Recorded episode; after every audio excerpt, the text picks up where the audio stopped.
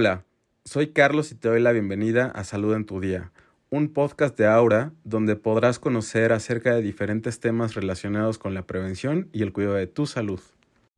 Hola a todos, espero que estén muy bien. Buenas noches. Soy Carlos Pliego, soy founder de Aura y estoy muy emocionado de recibirles esta vez para hablar de diabetes y sus complicaciones con la licenciada Paulina Rodríguez Robles, que nos estará acompañando en un momentito. Este, nada, tenía un tiempito de no hacer lives y estoy retomando ahorita justo con un tema que me encanta y en lo personal es casi una después de perder la de la cosa de perder la memoria, la diabetes y el pie diabético son de las cosas que más eh, me gustaría evitar a lo largo de mi vida. Saludo también por ahí a la doctora Dulce, que se está uniendo a vernos. Y nada, comienzo presentando a la licenciada Paulina. La licenciada Paulina es eh, titular de Clínica Pau, una clínica que se especializa en el cuidado de personas con diabetes y en estado crítico, que se ubica en la Ciudad de México, muy especialmente en la alcaldía Milpa Alta y Xochimilco, en la zona sur de la Ciudad de México. Muchas gracias, Dulce, por el mensaje. Y este, pues nada, estamos aquí esperando a, a Paulina, de quien eh, les contamos también un poquito. Es eh, enfermera por la Universidad Nacional Autónoma de México y también tiene la especialidad de eh, el cuidado en el adulto en estado crítico, también por la Universidad Nacional Autónoma de México. Algunas de las preguntas que vamos a estar contestando a continuación es si la diabetes tiene cura, con qué profesionales de la salud se debe dar seguimiento a la enfermedad, cuáles son los cuidados esenciales para una persona con diabetes, qué es un paciente en estado crítico, eh, si los pacientes en estado crítico son necesariamente personas de edad avanzada, pueden tener una edad, pueden ser más jóvenes, pues. Eh, un poquito acerca de la educación en pacientes con diabetes, eh, sobre todo entendiendo que las personas en, de tercera edad son muchas veces un reto en el tema de educación. Eh, complicaciones del pie diabético, si las complicaciones son reversibles y cómo puedo mejorar una mejor calidad para los pacientes en general. Entonces, estaremos atendiendo a estas preguntas que nos han hecho llegar a lo largo de estos días y también este pues nada contarles un poquito de Aura que estamos muy emocionados de estar relanzando con funciones que estábamos pues muy ansiosos de poder lanzar y, compartir con todos ustedes y que estamos muy seguros que, que van a mejorar tanto su vida profesional, haciéndolo de una manera más fácil, como en la calidad de, su consulta y la vida de sus pacientes, ¿no? Entonces ya se unió por aquí eh, la licenciada Pau de Clínica Pau. Le vamos a invitar en un segundito.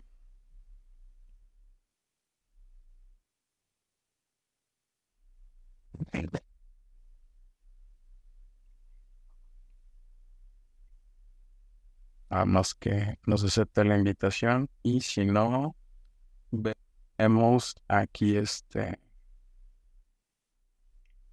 aquí que nos, nos dice, eh, que Pau, te llega la invitación, te llega.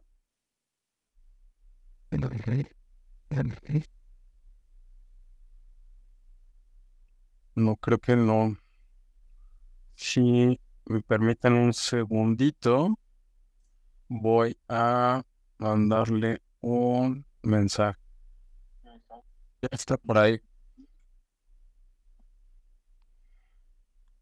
ya estás ahí, ya es justo hasta te iba a mandar un mensaje. La, Qué gusto verte. Gracias, igualmente. También para mí es un gusto estar aquí con, con ustedes, contigo y con la audiencia que vaya a llegar ahorita.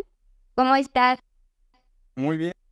Justo eh, para las personas que nos están viendo y que van llegando, hace menos de 10 minutos estaba hablando con Pau acerca de cómo coordinar esto y le decía que me iba a ir terminando de bañar y que a ver si no llegaba sudoroso y creo que fue así, pero, pero bueno, ya nos estamos, estamos viendo por acá eh, y súper emocionado por, por poder platicar contigo acerca de este tema, eh, la, diabetes, la diabetes y sus cuidados. Compartí hace un, unos minutos que en lo personal es un tema que me interesa mucho, ya que además de perder la memoria, el tema de pie diabético es una de las cosas que en lo personal me causa un temor bastante grande, ¿no?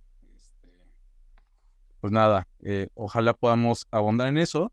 Hice una breve introducción acerca de, ti y tu formación, pero me gustaría que nos platicaras un poquito más acerca de quién eres, tus motivaciones, por qué eh, estudiar enfermería y después la especialidad. ¿Qué es esto que en algún momento me compartiste pero me gustaría que toda la, audiencia te conozca un poquito más.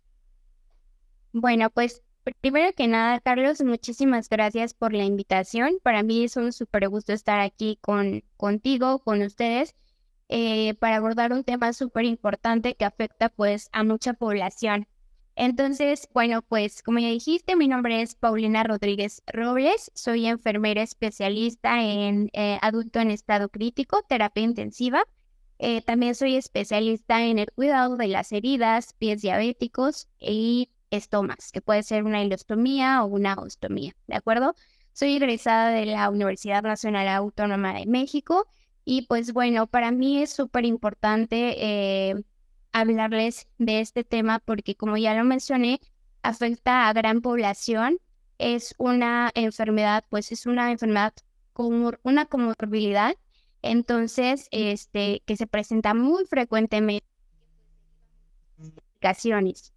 Entonces, eh, bueno, espero que sea un tema súper sencillo, súper entendible y pues qué más, compartirles lo poco, lo mucho que, que pues tenemos para ustedes.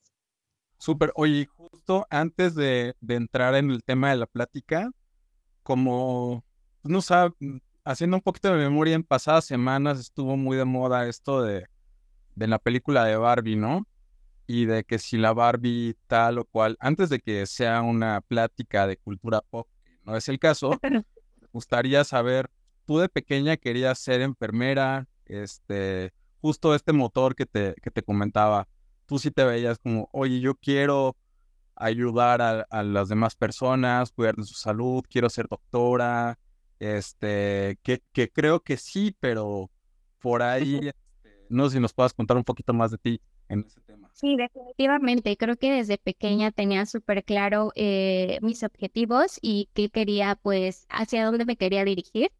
Este, la vida ah, en algún momento hizo un cambio de planes porque sí, el objetivo era dirigirme al área de medicina. Sin embargo, por una u otra circunstancia, eh, decidí tomar el camino de enfermería. Sin embargo, no me arrepiento, estoy súper encantada con mi profesión, estoy súper agradecida porque me ha dado muchísimo, he aprendido muchísimo. Y pues bueno, claro, claro que desde pequeña tenía súper claro que quería estar en el área y en el ámbito de la salud. Qué padre. Y pues nada, también esto lo mencionamos muy al principio. Este, creo que podremos pasar directo a esa pregunta, ¿qué personas son las que están relacionadas con el cuidado de la diabetes? Personas hablando de profesionales de la salud y también que tú nos puedas contar acerca de, ok, no soy, no quise tomar el camino de ser doctora, pero trabajo directamente con, con personas que son especialistas en medicina, ¿no? Claro, es es un punto y una pregunta súper importante. Creo que en general y, este, y para atender a los pacientes con diabetes se requiere de un equipo multidisciplinario. Ajá. entonces, ¿a qué me refiero con esto? Eh, se necesita del apoyo de la relación tanto de médicos, médicos generales, médicos especialistas, enfermeras, eh, dietistas. Entonces, justamente eh, ellos o nosotros somos quienes abordamos a este tipo de pacientes, ¿no? De primera instancia, la valoración la puede hacer un médico general, pero él va a determinar, o una médico general, pero esta persona pues va a determinar eh, con qué especialista puede dirigirse, ya sea un endocrinólogo, un médico internista, un médico intensivista, y pues obviamente también se involucran personal de enfermería especializado justamente en diabetes, en el proceso de la enfermedad de diabetes. Sin embargo, también vamos a involucrar a los odontólogos. ¿Por qué? Porque en la diabetes pueden haber alteraciones eh, eh, de, que tengan que ver con, con la dentadura, eh, a los oftalmólogos porque pueden haber alteraciones justamente en los ojitos e incluso a los podólogos, ¿no? Porque justamente ese es un punto muy importante, la prevención de las úlceras por presión y prever que se provoquen lesiones en, en los miembros inferiores. Entonces, conclusión es una colaboración interdisciplinaria, multidisciplinaria, donde se involucran diferentes profesionales para tener un, y lograr un objetivo en específico. Hablando justo de este tema que puede y debe ser una atención inter o transdisciplinaria, multidisciplinaria, como lo comentas.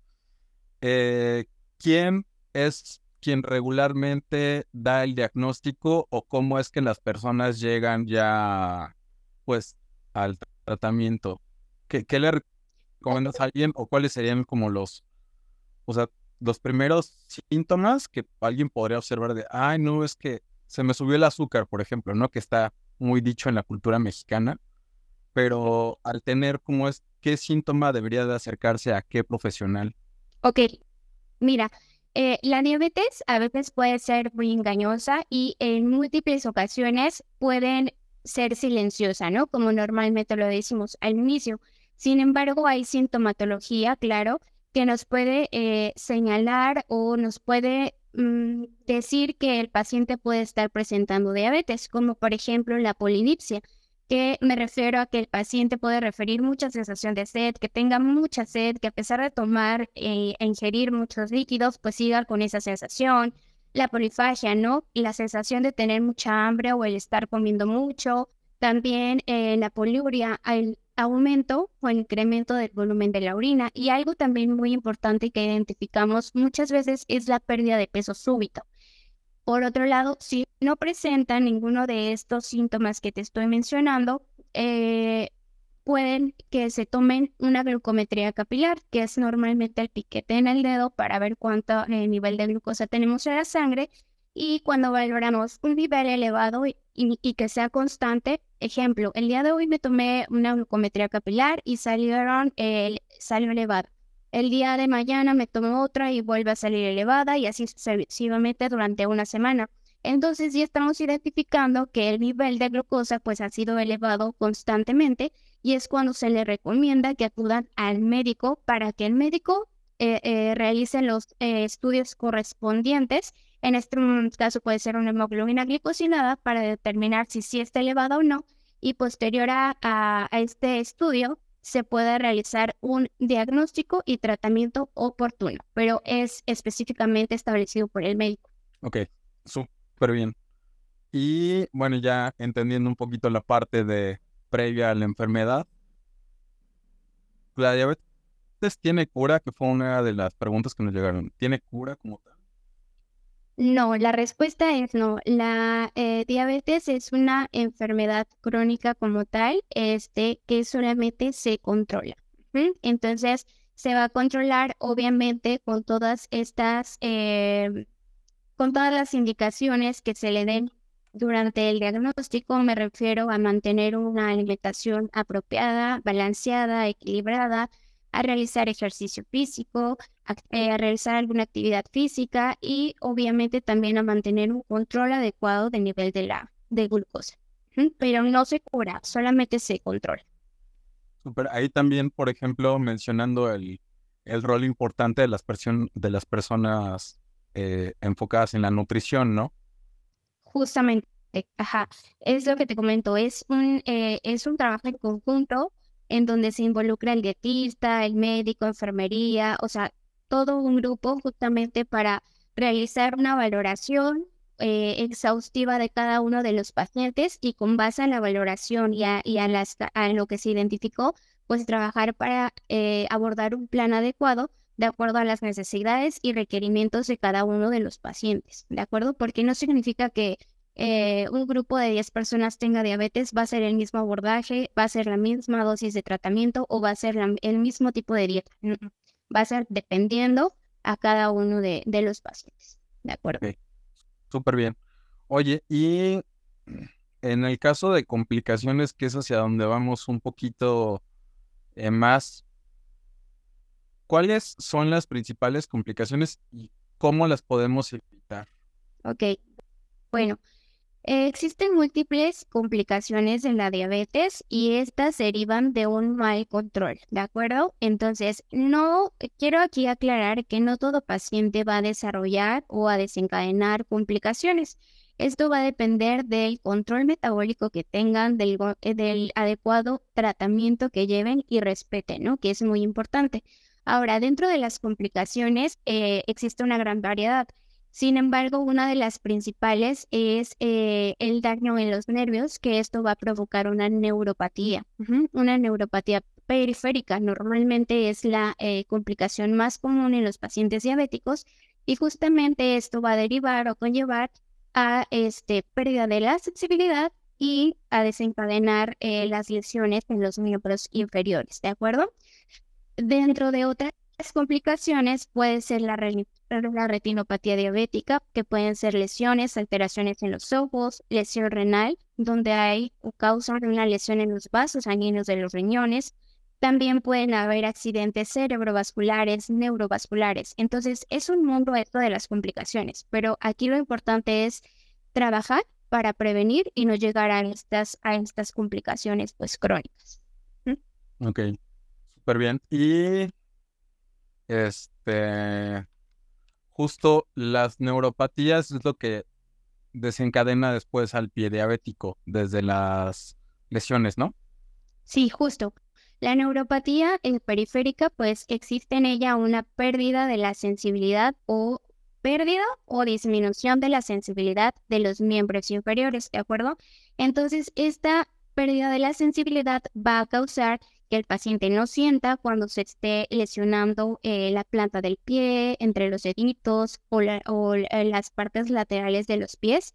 Y pues aquí es muy importante mencionarles que normalmente las úlceras por presión inician por, un, eh, por una cortadita o por una ulcerita súper pequeña, por una ampulita o por un súper granito chiquito, ¿no? Pero si no es tratado, estas lesiones van a avanzar rapidísimo en días, semanas, hasta complicarse en una úlcera de pie diabético y pues tener más complejidad de la situación. Ok. ¿Qué podríamos definir como pie diabético? Bueno, el pie diabético en sí es una eh, alteración clínica, ¿no?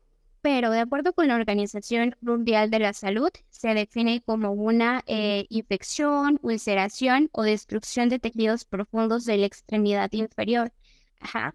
Aquí es importante mencionarles también que pues tiene relación con eh, alteraciones este, neurológicas y diferentes grados de la enfermedad vascular periférica, que es lo que te comento, la pérdida de sensibilidad. Y evidentemente el pie diabético sí o sí es el resultado de una de la coexistencia de una neuropatía con una vasculopatía que eso en síntomas, alguien que tiene un paciente con diabetes o que incluso puede ser una persona que tenga diabetes, ¿qué es lo que debería de observar? Digo, esperando que tenga también el control adecuado y que no sea esta persona quien lo observe, sino el profesional o la profesional de la salud que le atienda, ¿no? físicamente cómo se manifiesta.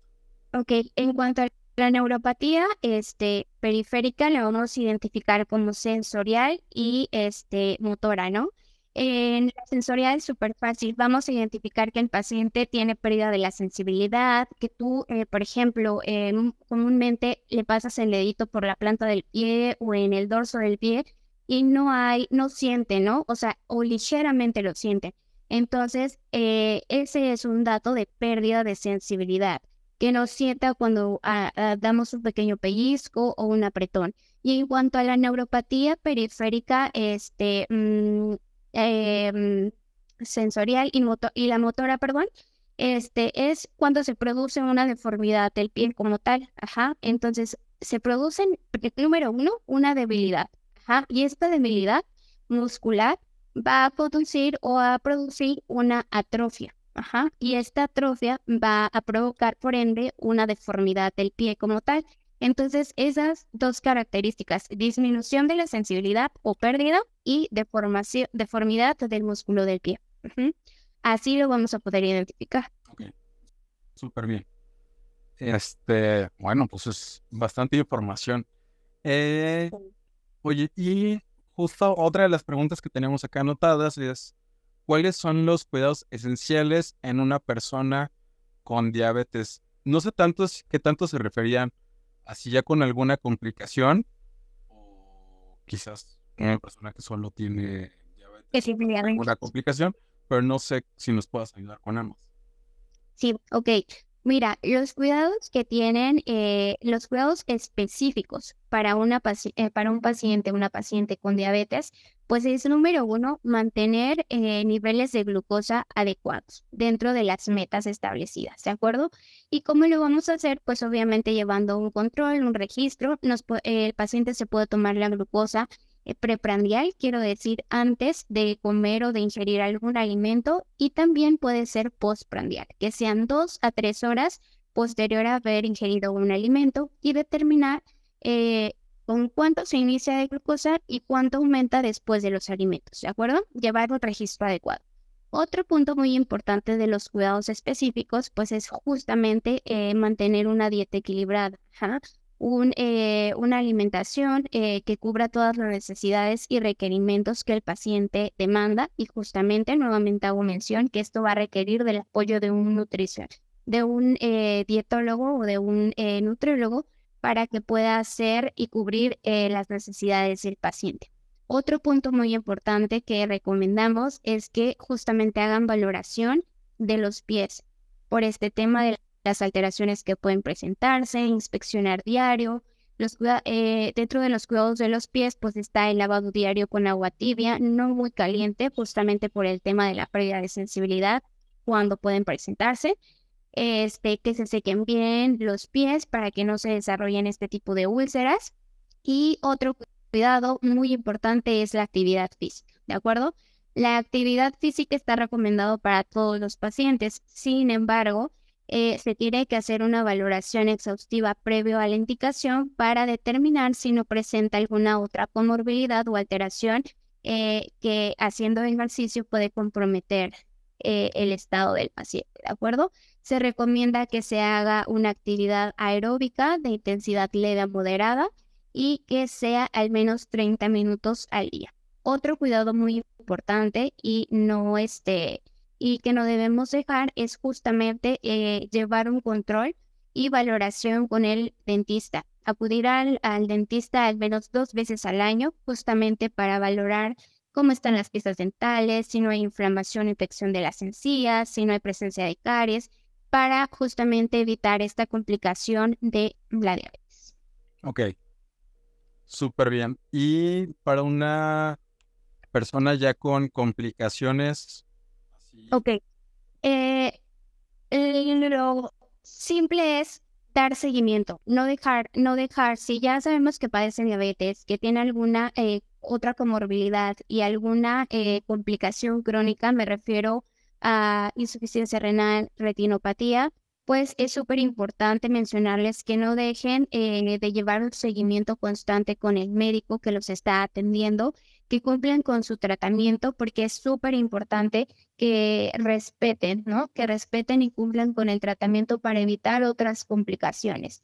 En cuanto a, en, cuanto a si presentan alguna herida, pues justamente acudir a sus curaciones para eh, valorar el avance de, las heridas y pues conclusión de continuar con, con su tratamiento. Oye, y una pregunta que es, es muy, eso sí es muy mía. por ejemplo, cuando hay alguien que tiene una herida, ya es un hecho de que esta herida no va a cerrar o puede cerrar con el cuidado adecuado o qué es lo que pasa en este caso. Mira, tu pregunta es súper interesante, Carlos, porque eh, normalmente me la hacen, ¿no? Y ahorita eh, a los pacientes que estoy viendo eh, de pies diabéticos me hacen mucho esa pregunta. Sí, las heridas pueden cerrar siempre y cuando sean detectadas oportunamente e intervenidas y tratadas oportunamente, ¿de acuerdo? Eh, en algunas ocasiones, eh, pues he recibido pacientes que tienen eh, ya el pie necrótico, quiero decir, tejido que no está viable, que ya está muerto como tal, y pues que ya no se puede hacer absolutamente nada, ¿no?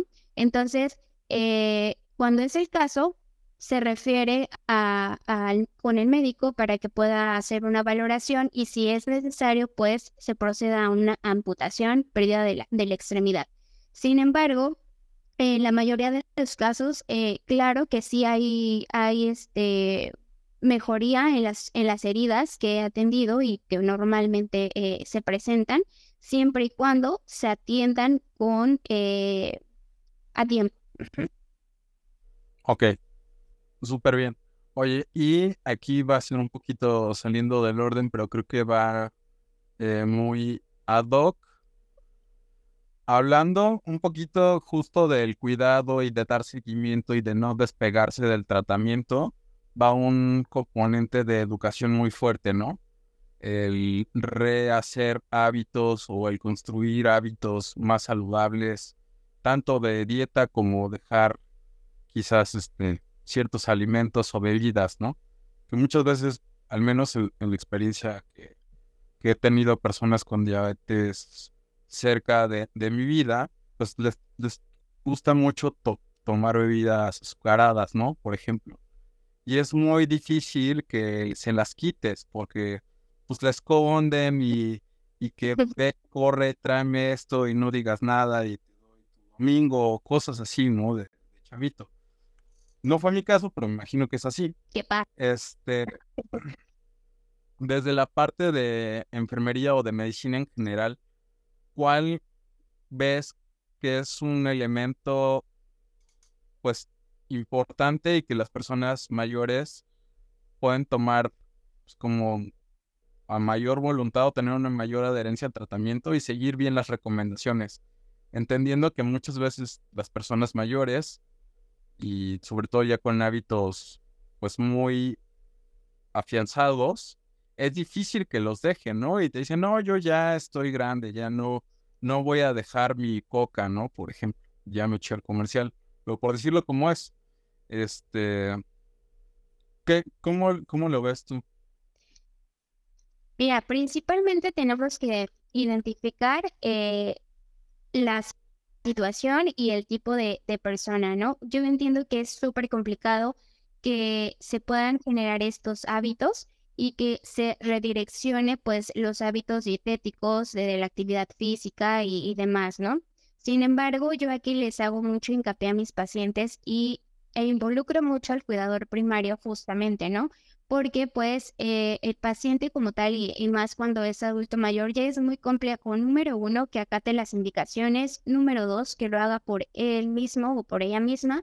Y este, número tres, que realmente se lleve ese, ese seguimiento y cumplimiento y adherencia al tratamiento o a las indicaciones. Entonces, en, este, eh, en esta situación, eh, si yo busco apoyo en, el cuidador primario, en este caso oriento a ambos y sin embargo explicarles las complicaciones que pueden presentarse si no se cumple con el tratamiento correspondiente o si no se cumple con las indicaciones, cuidados e intervenciones que se necesitan para mantener pues un estado o mejorar el estado de salud del paciente, ¿no? Porque finalmente la enfermedad va a estar presente. Lo que importa aquí es pues el control, el cuidado, cómo lo mantenemos para evitar estas complicaciones. Ahora, eh, yo me enfoco mucho en orientarlos, pero dar las pláticas y la educación como tal de manera súper sencilla, ¿no? Buscar estrategias para que tanto el paciente como el familiar pues puedan adaptarse, puedan entenderme, pero eh, pues es trabajar y trabajar para que pueda como hacer caso a, este, a esta situación de llevar una dieta, pues, em, de mejor calidad, equilibrada, de acuerdo a tus requerimientos. Sin embargo, te voy a ser súper honesta, o sea, es, son muy pocos los pacientes, la verdad, que así de verdad se, se mm, acatan las indicaciones y se apegan a lo que es, ¿no? Pero yo creo que con el apoyo tanto del equipo multidisciplinario como del cuidador primario, pues es súper importante para, para que se cumplan las metas establecidas. Ok, súper. Y eso me lleva a una cosa que te voy a preguntar ahorita, pero no sin antes quiero eh, pedirle a las personas que nos están viendo que si ven a alguien o si conocen a alguien que le pueda ser interesante esta plática, no duden en compartirla ahorita o más adelante que, que termine la vamos a estar subiendo a nuestro perfil. Y este, también invitarles a que si tienen alguna duda o pregunta, la puedan ir escribiendo acá y las vamos a ir resolviendo hacia el final de la plática. Eh, dicho esto y dado el comercial, pues paso a la pregunta. Se habla ya, ya estamos hablando de la persona cuidadora y de la responsabilidad que tiene, ¿no? Eh, eh, sabemos que también ser una persona cuidadora no es fácil. Claro. Una tarea que sea, ah, pues tú cuida a tal persona y ya, ¿no? Es una actividad pues súper desgastante y, y que incluso pues muchas veces una persona con una enfermedad crónica puede llevarse a, la enfermedad a más personas que sean cuidadoras si no tienen un cuidado adecuado. adecuado. ¿qué recomendaciones dan o das para el manejo de estrés emocional de una persona cuidadora? Ok, muy interesante pregunta. Bueno, número uno, eh, vamos a buscar, pues, ayuda, ¿no? Realizar, este, buscar nuestras áreas de oportunidad y conocer los recursos que tenemos cerca, ¿no? En este caso, si yo, cuidador primario, eh, me siento desgastada, estresada, pues, eh, y si tengo la posibilidad, buscar y conocer los recursos que tengo alrededor. Me refiero a, por ejemplo, eh, personal que pueda ayudarme a, cubrir las necesidades del paciente, que estén pendientes, cuidadores, en, justamente no familiar, sino algún profesional de la salud que pueda también estar pendiente, ¿no? En cuanto al cuidador primario, pues también recomendamos realizar ejercicios de relajación, por ejemplo, la meditación, ejercicios de respiración, ejercicios musculares. Y dedica, algo muy importante es dedicarnos un poquito de tiempo, ¿no? Darnos ese espacio para realizar alguna actividad física, alguna distracción, porque yo entiendo que ser cuidador primario es un rol extremadamente, eh, quizá de inicio no, no, se, no se va a sentir tanto, no va a ser tan pesado, pero conforme pasa el tiempo y conforme va evolucionando la enfermedad, claro que es eh, súper eh, cansado y es súper entendible, ¿no? Y algo muy importante y, y, lo que yo siempre les digo a los familiares es cuidarse primero a uno mismo, porque si tú no estás bien y si tú no acudes a revisiones médicas, a chequeos médicos constantemente, si tú no estás al 100%, pues no vas a poder brindar un cuidado de calidad a tu paciente o a tu familiar. Totalmente.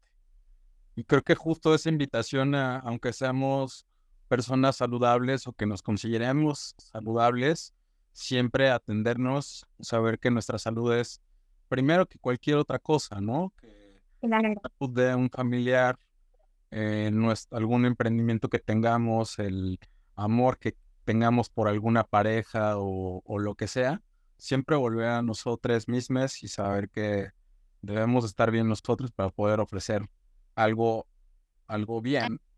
Algo de calidad. Algo de calidad. Claro. Y aplica para todo, no solamente como cuidador primario, o sea, abarca todo, todo, toda la persona. Buenísimo. Oye, y hablando justo del cuidador primario, otra de las preguntas que tenemos muy relacionada es, ¿cuáles son los principales desafíos que se enfrentan, que enfrentan las familias o las personas cuidadoras de personas con diabetes? pues que va un poquito, sí, del cuidador primario de la persona con diabetes, pero también del núcleo, ¿no? Donde se, se puede desenvolver esta persona. Claro. Mira, yo creo que los principales desafíos que eh, presenta o con los que se presenta el cuidador primario van a ser los físicos definitivamente. Ajá. Los físicos porque pues eh, el cuidador primario está al 100% con el paciente, con la persona enfermita y entonces pues puede eh, presentar alteraciones físicas como dolores musculares, dolores de cabeza, eh, problemas de sueño incluso, ¿no? Por la preocupación. otro em, desafío que yo considero importante pues son lo, el desafío emocional, el aspecto emocional, porque puede presentar estrés, puede presentar ansiedad, incluso tristeza por ver el proceso, ¿no? Por eh, incluso querer hacer más y pues en algunos momentos pues no está dentro de sus manos. Otro desafío que considero importante pues es el financiero, porque porque el paciente pues va, el paciente, familia, el cuidador primario pues va a estar al 100% con el paciente y pues no solamente es la enfermedad, ¿no? Sino es cubrir el tratamiento farmacológico, las terapias, los insumos eh, y todo, todo lo que requiere para que el paciente esté completamente o lo mejor que se pueda. Y algo también muy importante que considero es lo social. Creo que el, el aspecto social se ve afectado porque pues obviamente demandan tiempo y quizá la vida social o el ambiente se vea eh, afectado por, por esta situación. Totalmente. Oye, y ahorita que, que mencionabas lo de... Ay, se me fue. Lo del estado mental. Uh pues también, lo de volver a, a nosotros mismos, de cuidarnos y todo esto, ¿no? Claro. Sí, y lo, lo dijiste es saber pedir ayuda, ¿no? Sí, justamente. Sí, identificar en el momento en que nosotros pues ya aceptamos que estamos al borde y sabes qué, eh, y, no, y no solamente, aquí es muy importante, ¿no? No solamente buscar ayuda en centros de eh, profesionales de salud, en este caso las agencias que normalmente pasan, sino también buscar ayuda con familiares, ¿no? Porque normalmente eh, tenemos hermanos eh, y entonces pasa que solamente uno de ellos se hace cargo. Entonces, cuando nos sentamos al borde, pues entonces buscar ayuda no solamente con profesionales, sino también con los propios familiares para que se involucren finalmente. Buenísimo. Oye, y una pregunta que esta sí me la estoy sacando de la manga espero que no salga así como medio, rara. Este, aprox, ¿cuánto, le, ¿cuánto cuesta el tratamiento de una persona con diabetes mensual? O sea, como ya hablando en el tema de dinero, no sé, tanto, es tanto de medicamentos, tanto de consultas, tanto y tal. O sea, igual y muy a grosso modo, también porque creo que hablar de dinero muchas veces les puede decir a las personas, hey, mira, si tienes diabetes, te va a salir en esta lana extra, que además es justo algo que de lo que decías, ¿no? De, pues no es solamente la persona cuidadora, a lo mejor la persona cuidadora es la misma que eh, aporta económicamente a la familia o al núcleo donde está la persona con diabetes o en un estado de salud delicado, ¿no? Entonces, mucho para hacer conciencia, no sé si tienes por ahí un número. Mira, no te quiero mentir. Y, la verdad es que no tengo un número claro, un número en específico. Eh, sin embargo, pues cualquier enfermedad, cualquier patología, pues es, eh, no es barata, no es, es, al contrario, no es costosa tanto por la, los medicamentos, por el seguimiento continuo que debe llevar el paciente, por rehabilitaciones, por valoraciones, ¿no? Sin embargo, aquí pues eh, es importante también mencionar que no todo, no todo se va como a la parte privada, ¿no? Algunos de, de los pacientes pues tienen esta área de, de, seguridad del seguro y pues obviamente ahí no hay como tal un, un, un pago, ¿no? Pero, eh, pues sí, no te voy a mentir con una cifra en específico, solamente quiero recalcarles que, pues sí, obviamente todas las patologías, enfermedades son costosas y llevar un seguimiento, pues, es, es caro, ¿no? Claro. Buenísimo. E, es una suscripción bastante costosa.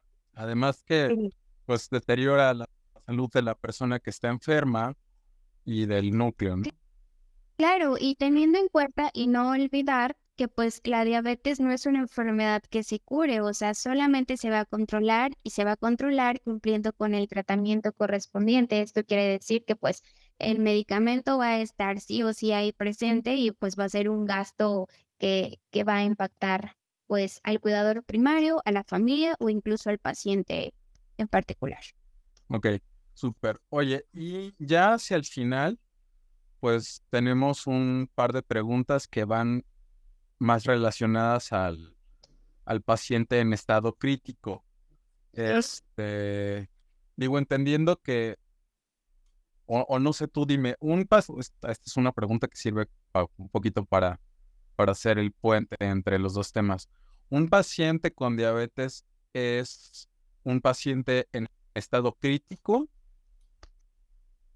necesariamente por, o sea, por definición, y después si nos puede decir que es un paciente en estado crítico. Ok.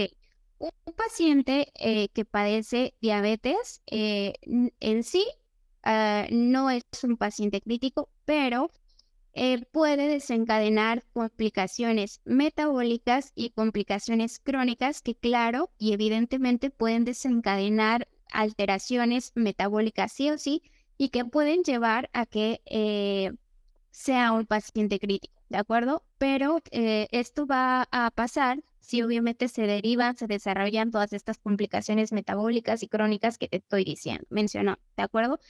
Eh, en sí, un paciente crítico se define como aquella persona que sufre una disfunción o eh, inestabilidad orgánica, estructural o funcional, ¿de acuerdo? Y que sí o sí su vida está comprometida, este, ya sea compromiso vital, funcional o real, ¿de acuerdo? Entonces, eh, esa es la definición en sí de un paciente crítico.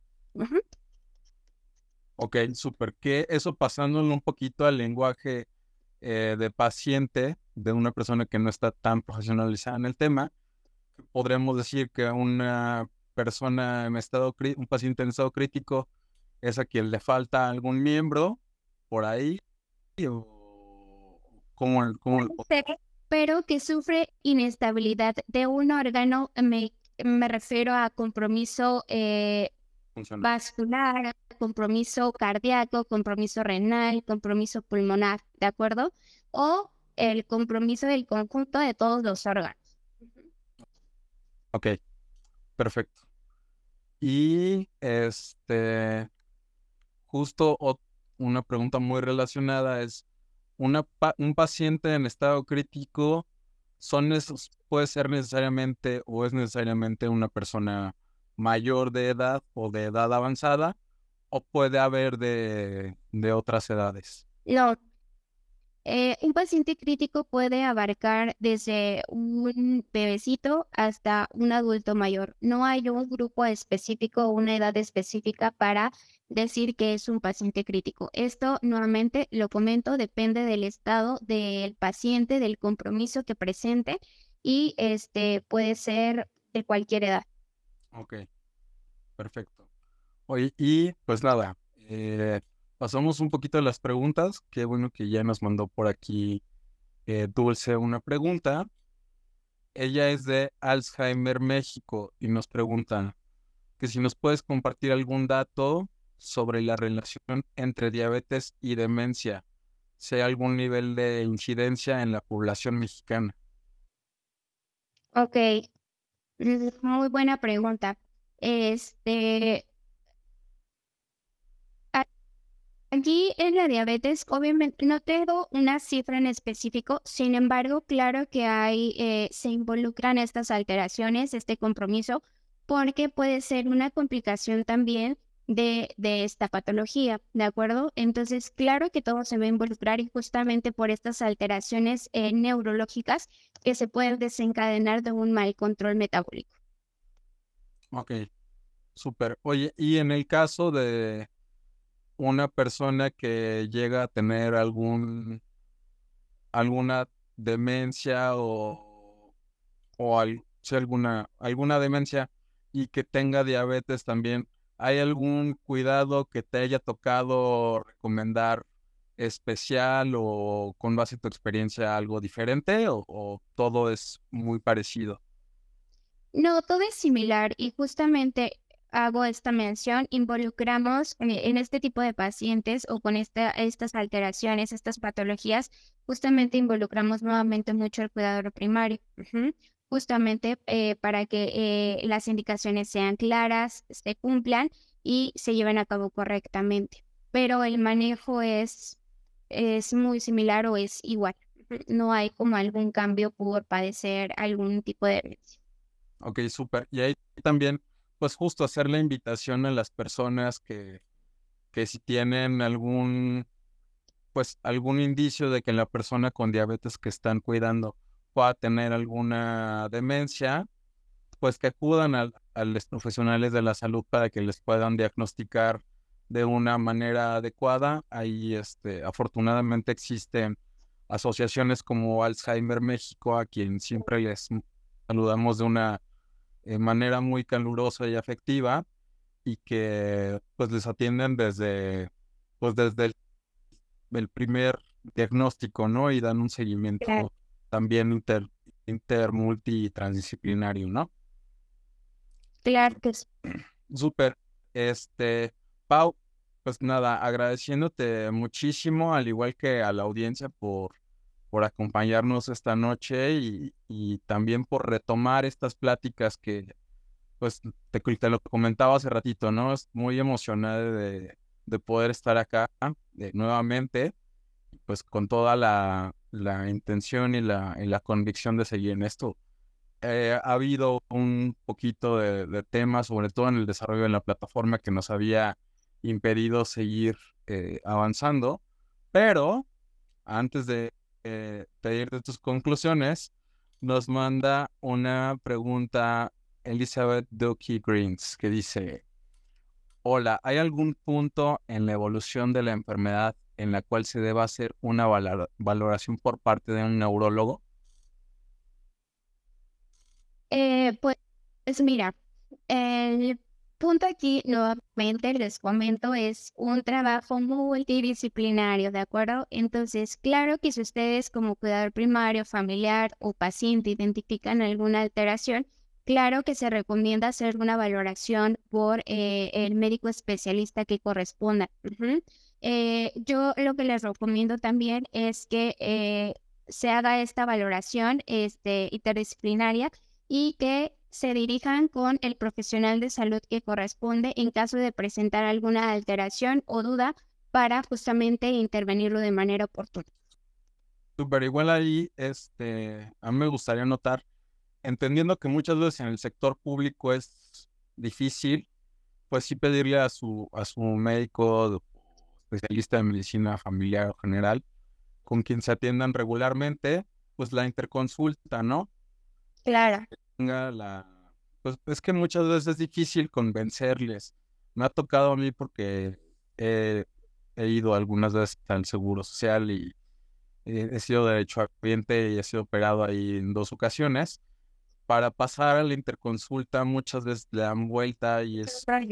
Y no, no se les culpa, ¿no? Porque también es un sistema que está roto desafortunadamente y que te da tiempos de consulta bastante amplios cuando no estás en un nivel de atención pues, ya muy delicado. Claro. Desafortunadamente. Desafortunadamente. Pero entonces sí, que, que tengan pues esta apertura de hablar con, con sus profesionales de la salud.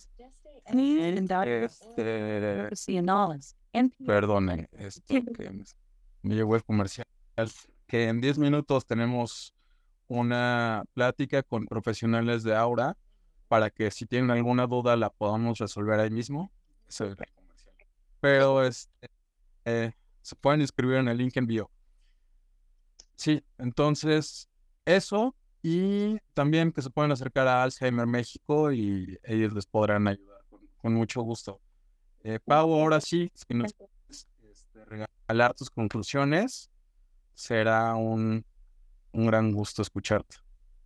Claro, bueno, pues mira, concluyo con que eh, nuevamente la diabetes es una enfermedad que solo se controla y para mí es súper importante aquí la prevención. Creo que más allá de eh, llevar un control metabólico correcto, adecuado, creo que debemos de trabajar muchísimo en la prevención.